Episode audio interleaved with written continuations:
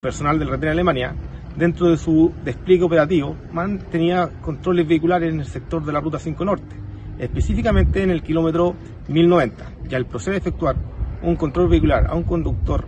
que transitaba en una camioneta marca Mitsubishi L200 y al verificar su PPU con el número chasis,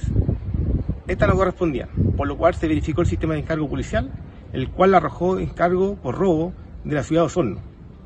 por lo cual personal policial procedió a la detención de forma inmediata de su conductor, el cual era de nacionalidad extranjera, sin antecedentes policiales al momento.